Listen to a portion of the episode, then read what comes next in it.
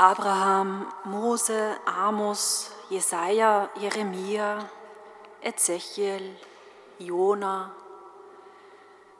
All diese Personen aus dem Ersten Testament, die uns mehr oder weniger vertraut sind, haben eines gemeinsam. Von allen gibt es eine Berufungserzählung in der Bibel. Sie alle wurden beim Namen gerufen, zu einem Dienst von Gott berufen. Und auch Samuel, dessen Berufungsgeschichte wir soeben gehört haben, reiht sich in diese Liste ein. Ich möchte einen ungewöhnlichen Aspekt herausnehmen, der in der Geschichte von Samuel anders ist. Samuel schläft und trotzdem, dennoch könnte man sagen, passiert da das Wesentliche, ein Ruf, seine Berufung. Viele Texte, gerade der Anfänge des Christentums, rufen immer wieder zum Wachen und Beten auf, zu einer Haltung der Gebetswache, der Achtsamkeit, Aufmerksamkeit, des aktiven Horchens. Wacht und betet alle Zeit, heißt es im Lukasevangelium und in den Paulusbriefen. Versteckt sich da ein Widerspruch? Samuel hört eine Stimme, die ihn weckt. Nicht er ist es, der krampfhaft und mühsam sich selbst wach hält, sondern die Stimme, das Wort Gottes weckt ihn. Der Schlaf, das Ruhen, das Nichtstun ist notwendig, ja unabkömmlich, damit mich überhaupt noch etwas aus dem Schlaf reißen, mich zum Leben erwecken, mich begeistern kann. Wer nicht oder wenig schläft, scheint ständig unter Strom zu stehen, immer in Bewegung, aber oft nicht in der Gegenwart präsent, sondern in Gedanken schon wieder woanders. Geh schlafen, sagt Eli.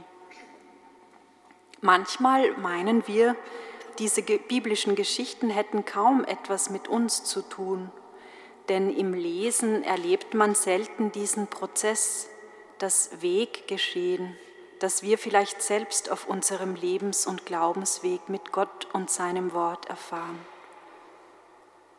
Diese Erzählung berührt mich, weil sie langsamer ist etwas Entschleunigung mit sich bringt. Es folgt nicht sofort die Antwort auf den gehörten Ruf. Und auch, weil sie viel Raum lässt für die Ahnungslosigkeit, das Nichtwissen. Das ist uns nicht fremd und hat sehr viel mit unserem eigenen Leben zu tun. Samuel kennt Gott noch nicht. Er erkennt die Stimme nicht und auch Eli, der professionelle Priester, hat zunächst keine Ahnung, wohin das führt. Was ist denn nun eigentlich die Botschaft, die der Herr Samuel sagte? Wir lesen es in der Folge des Textes. Gott kündigt ihm ein sehr hartes Urteil der Bestrafung der ganzen Familie des Priesters Eli an.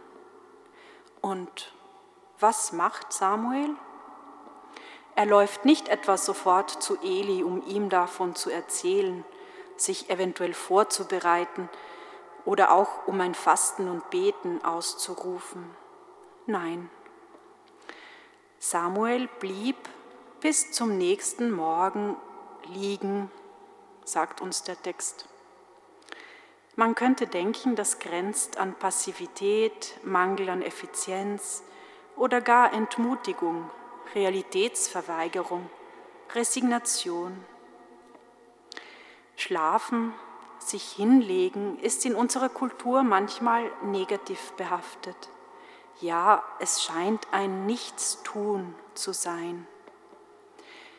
Doch um die Worte Gottes tiefer hören und auch deuten zu können, braucht es Weggefährten, aber immer wieder auch das Aufhören, mit allem Aktivismus, mit allen manchmal auch spirituellen Anstrengungen und Praktiken.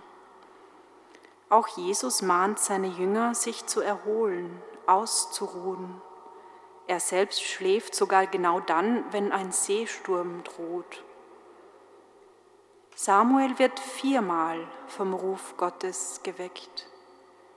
In den Märchen sind es meist drei Wiederholungen.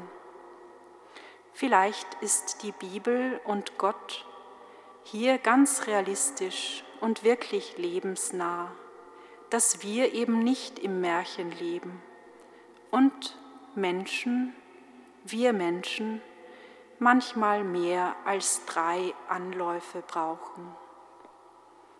Geh wieder schlafen.